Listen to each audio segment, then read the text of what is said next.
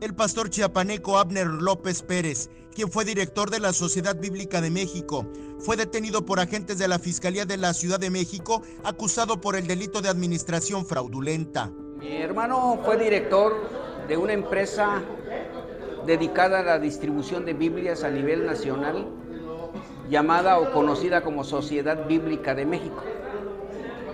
Él estuvo allí durante 15 años siendo su director general y durante ese tiempo él se dedicó a trabajar.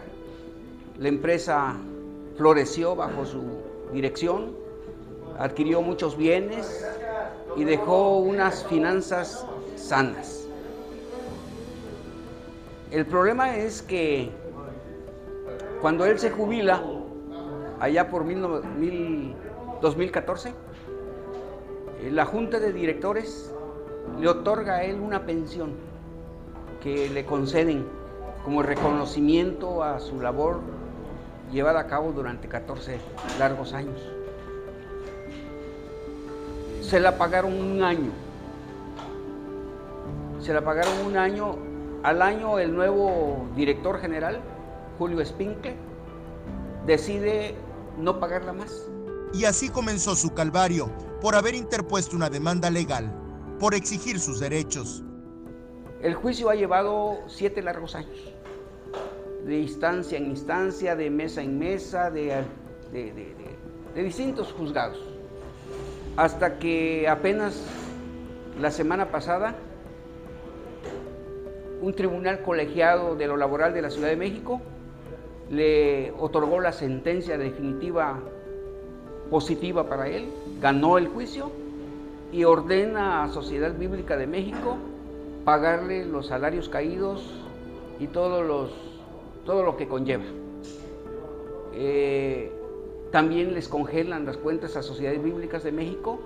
Esto enardece al señor Julio Spinker, quien ya no encontrando otras vías jurídicas para poder solucionar el problema, entabla una demanda por, por este, administración fraudulenta después de siete años que él dejó el cargo.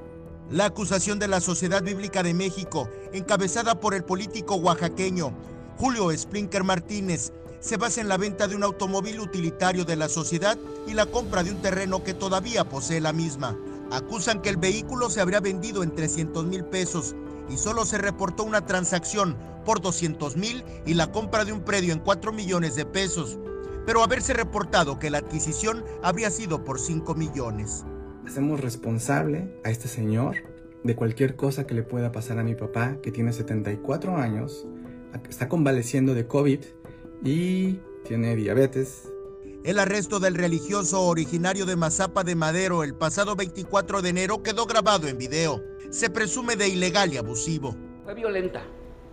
Este, él estaba en su casa, iba, yo creo que iba a salir a algún lugar porque estaba esperando la Uber que lo iba a pasar a traer. Entonces se paró en la, en la puerta de, su casa ahí en, en, Xochimilco, porque él vive, radica en, en Xochimilco.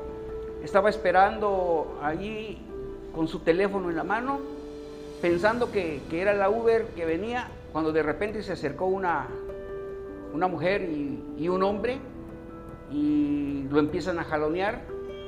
Eh, su hijo que está ahí sale a ver qué está pasando y corre un coche azul, intentan subirlo a la fuerza, entonces sus vecinos que tienen muy buenas relaciones con sus vecinos, salen de sus casas y empiezan a forcejear con, la policía.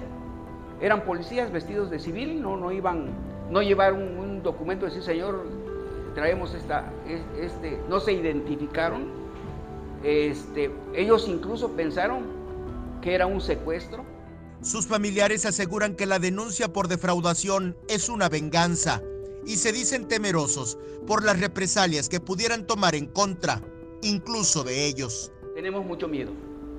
Mucho miedo no porque pueda él ser culpable. No, e, eso no tememos. Sabemos que él es inocente. Tenemos miedo a que lo puedan asesinar. Porque parece que los que están ganando juicios laborales, una forma de resolver el asunto es asesinándolos para no pagar. Entonces, sí tememos y por eso responsabilizamos a Julio Splinker de lo que pueda pasarle a él, a su familia y a nosotros también. Con imágenes de Christopher Canter, Eric Ordóñez, Alerta Chiapas.